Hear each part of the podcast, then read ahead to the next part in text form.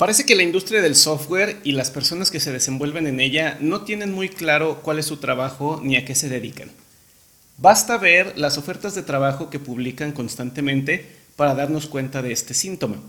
Podemos ver que muchas veces se solicitan personas con conocimientos muy amplios en determinadas herramientas y tecnología que a veces ni siquiera guardan eh, relación entre sí. Podemos ver, por ejemplo, que te piden tener conocimientos teóricos en programación orientada a objetos, pero un dominio del lenguaje de programación Java. O que utilizas herramientas DevOps, lo que sea que eso significa. O que seas ingeniero en sistemas, ingeniero en informática o afín. Es decir, los líderes de proyectos y los encargados de recursos humanos piden personas muy calificadas en el uso y dominio de tecnologías pero nunca piden a alguien o nunca hacen una solicitud describiendo exactamente el trabajo que se debe de hacer. Es decir, lo importante es solamente la herramienta. Esto es de mucho interés porque varias personas dedicadas al desarrollo de software, ya sean estudiantes o profesionistas, creen que su trabajo es solamente conocer herramientas, que su trabajo consiste en programar, en lo que sea. Entonces dejan de lado otras habilidades, las cuales nunca las van a encontrar en la herramienta, como el diseño de soluciones adecuadas o el aseguramiento preventivo de la calidad.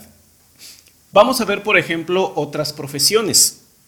Ustedes nunca van a ver una oferta de trabajo para un representante de comunicación en una empresa que diga algo como lo siguiente.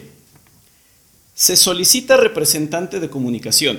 Requisitos licenciatura en comunicación, ingeniería, medicina o afín.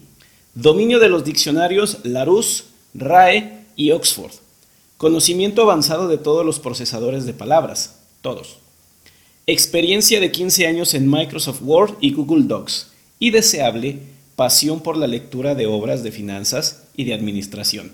Nosotros nunca vamos a ver una oferta de trabajo con esas características en esa área porque lo que hacen es describir cuál es el trabajo que se va a hacer, no las herramientas o los artilugios que debe de dominar. Los hacen enfocarse en cuáles resultados se esperan y qué es lo que la empresa percibe como valor de obtener esos resultados. Tal pareciera que para nosotros el único valor que se percibe es saber escribir símbolos y letras en un editor de texto. Muchos ingenieros han comprado esa idea, la de que solamente deben de conocer y dominar herramientas. Así que se concentran en ello. Donde yo doy clases, muchos estudiantes me preguntan, ¿qué es los lenguajes de programación que deben de aprender para obtener trabajo fácilmente?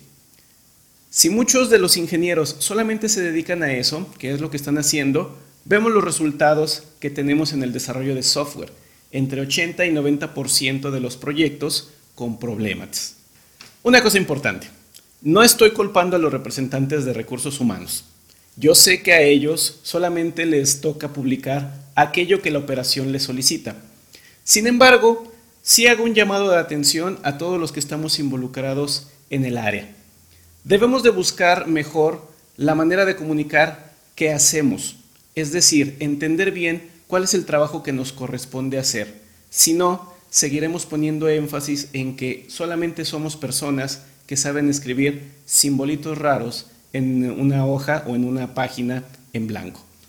Un ingeniero de software debe de tener habilidades para entender necesidades de negocio y de cliente y después analizar, modelar, diseñar e implementar una solución para satisfacer esa necesidad, utilizando varios métodos. Nunca debería de partir del hecho de, ya se Java, entonces no me importa cuál es la necesidad, vamos a usar Java.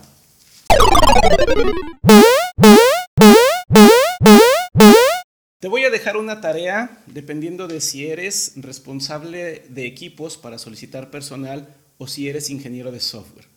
Para el primero, revisa cómo se hacen las solicitudes de personal. Si en tu lista solamente aparece una descripción de herramientas que se deben de dominar y no del trabajo que esperas que haga la persona que va a venir a cubrir el puesto, haz un análisis de qué cosas deberían de cambiar. Si eres ingeniero de software, evalúa cuánto tiempo estás dedicando a aprender y dominar nuevas herramientas.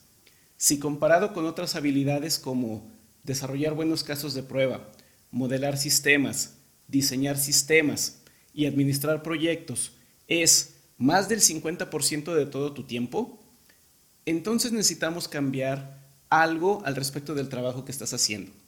Ayúdanos a que las buenas prácticas de desarrollo de ingeniería de software queden arraigadas en las personas que nos dedicamos a esto. Vamos a dejar de promover que lo único importante para un ingeniero de software es aprender a programar y a utilizar las herramientas.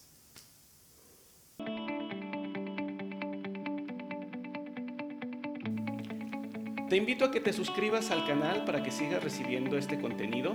Dale clic ahí en suscribir, dale clic a la campanita para que recibas las notificaciones y te invito a que sigas en esta travesía para volverte un mejor ingeniero